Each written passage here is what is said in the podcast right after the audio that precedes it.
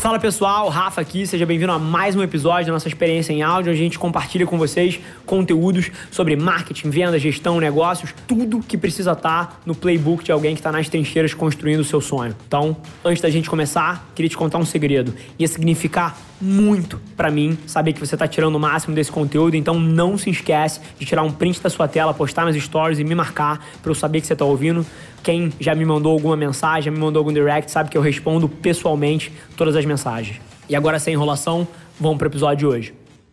Uma coisa que eu não sei se eu levo crédito suficiente, e aqui eu falo assim, sem querer me gabar, mas o que eu sou, eu sou um operador de negócio. É muito curioso, eu já passei por quatro indústrias diferentes, onde em teoria nenhuma delas eu era um grande especialista, Lá atrás eu entrei num business de tecnologia para indústria e eu cresci ele de 3 para 18 milhões em 4 anos.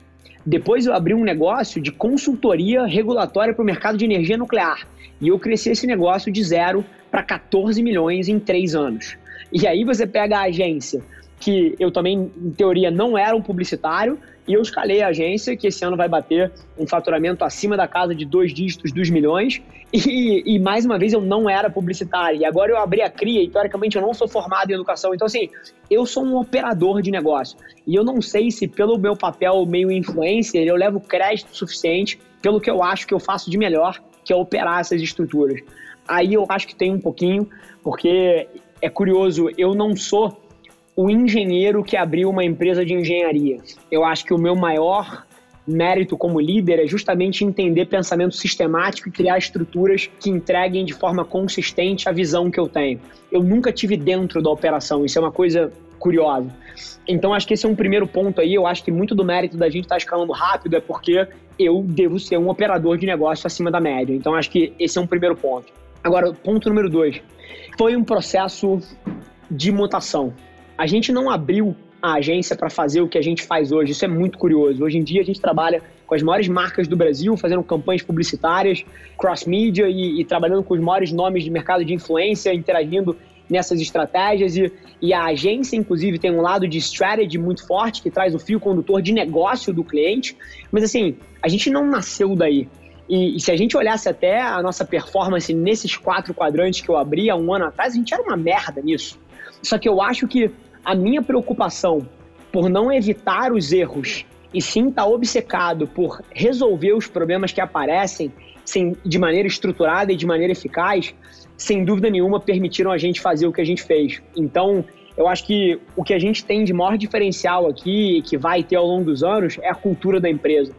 A Avelar é um lugar, por exemplo, a gente fez um off-site nesse final de semana que passou agora com todos os diretores da agência. E se eu colocasse qualquer observador nesse offsite, ele ia ficar assustado. Porque a nossa cultura aqui dentro é uma cultura onde, por exemplo, a Bianca, diretora de estratégia da agência, e eu ataco a área da Bianca e falo as coisas que eu acho que ela deveria estar fazendo melhor, ou para onde eu acho que deveria ir pela minha ótica, e ela não se sente atacada num nível micro, porque no fim do dia todo mundo aqui está interessado em fazer o melhor pela companhia. Assim como ela ataca certos posicionamentos que eu tive em termos de visão de negócio para a empresa e eu não me sinto atacado num nível individual porque eu sei que está todo mundo olhando para o melhor da empresa. Então a Avelar é um lugar que não tem política.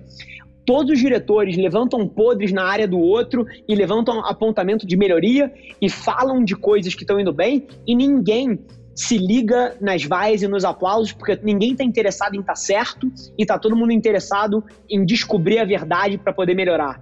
E isso destrava muito valor, porque na hora que você quer crescer uma empresa rápido, e uma empresa crescendo rápido vai ter dores de crescimento. Mas se você tem as pessoas preocupadas em defender o seu, em falar que não, eu estou fazendo da melhor forma possível, em vez de ter a cabeça de caramba, precisa melhorar, você não consegue fazer o que a gente fez. Então, eu acho que um dos grandes méritos para escalar isso aqui foi a cultura que a gente imprimiu. E cultura é uma coisa que escorre do topo. Eu vou te dar um exemplo de quão pouco ligado em ego eu sou. Todo dia, às nove da manhã, a gente tem uma reunião, uma daily com todos os diretores da agência, e tem umas 10 pessoas lá, é, e tem um pouquinho mais dos diretores, pessoas-chave ali dentro. E é uma reunião de 15 minutos onde a gente traz um assunto e a gente debate ele em cima dele para contextualizar todo mundo, tá, tá todo mundo na mesma página.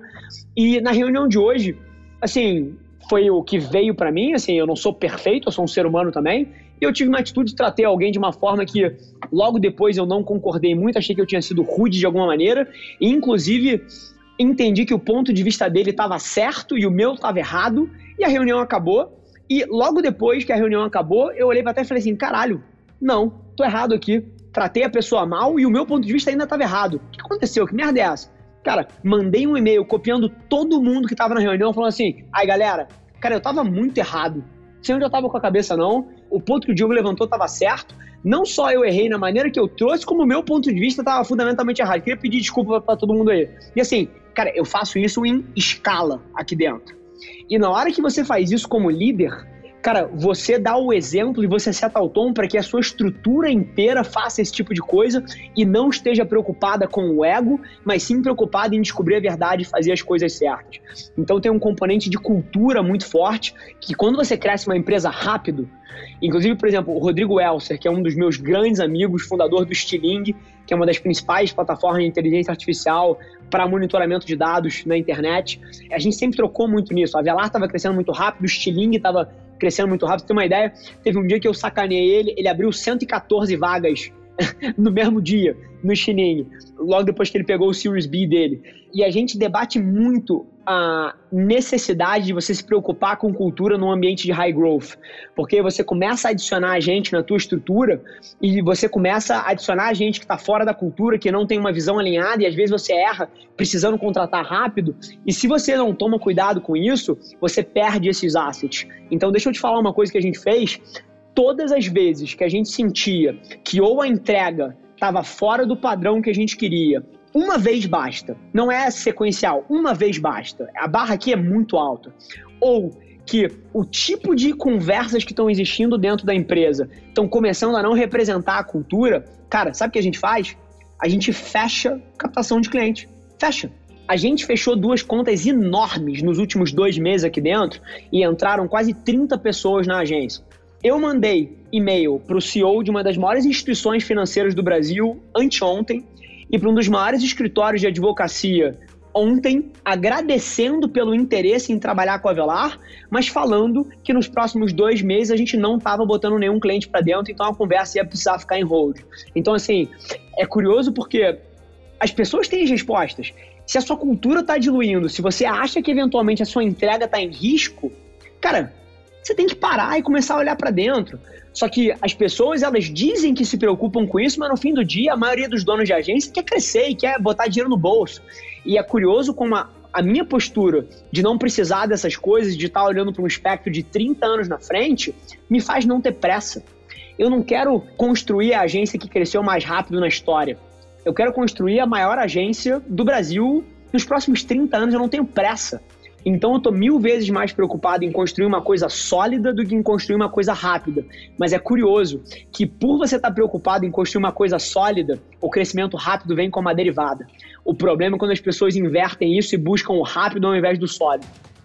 Esse foi mais um episódio da nossa experiência em áudio e como eu já falei, eu adoraria saber que você está gostando do que a gente está compartilhando por aqui. Então não esquece, se você está tirando valor desse conteúdo, ia significar o um mundo para mim, que você tirasse um print da sua tela, postasse no Stories me marcando e aproveita para ir na sua plataforma favorita também e deixar um rating de cinco estrelas e um comentário lá, ajudando a gente a construir essa comunidade tão vibrante que move o Brasil para frente através do empreendedorismo e que fala desse Brasil que dá certo. É um prazer ter vocês comigo e a gente se no próximo episódio do podcast.